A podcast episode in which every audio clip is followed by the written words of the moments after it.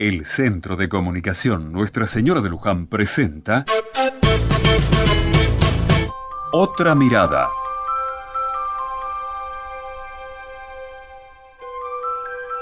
El otro día estaba tomando un café en el barcito del club del barrio y pasó una señora con un grupo de chicos especiales.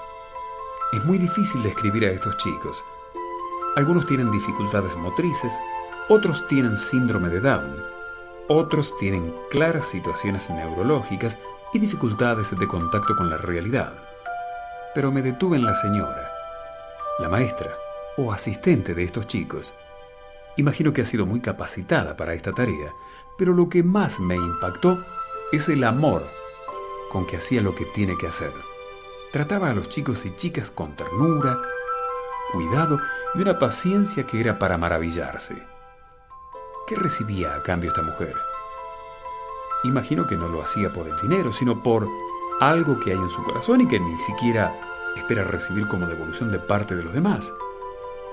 Hay gestos o acciones que no tienen precio, que no pueden pagarse y que no se valora ni siquiera por lo que uno recibe.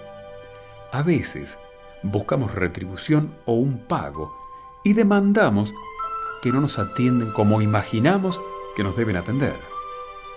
Esta señora y estos chicos me recordaron que el amor no tiene precio, que es gratis y que hay que disfrutarlo como se presenta, no como uno exige.